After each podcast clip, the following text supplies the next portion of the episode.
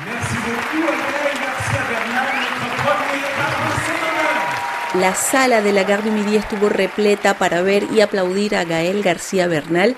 El carismático actor alzó emocionado el primer abrazo de honor del Festival Biarritz América Latina, reconocimiento por su trayectoria como actor, productor y director.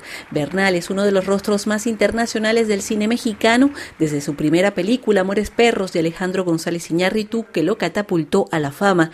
Después, el cine le ha permitido vivir mil y una vidas, como nos dijo en entrevista exclusiva con R pues es quizás una de las cosas que no me esperaba definitivamente del cine.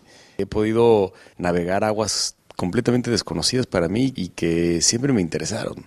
Cuando era joven tenía mucha complicación en decidir qué quería hacer, porque como que quería hacer todo tipo de cosas.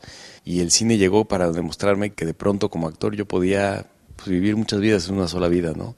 No tengo la inteligencia pues de, un poeta. Eh, los poetas siento que son las personas que viven varias vidas en una sola vida, ¿no? Este, pero los actores somos los que las personificamos.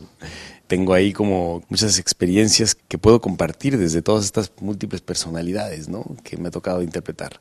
Y pues me siento muy orgulloso y, agradecido por este, sí, este, no sé, es que ni siquiera podría llamarle premio, por este abrazo, ¿no? Tras recibir la estatuilla en Biarritz, se proyectó la película No de Pablo Larraín como parte del ciclo dedicado al cine chileno. Desde Biarritz, María Carolina Piña, Radio Francia Internacional.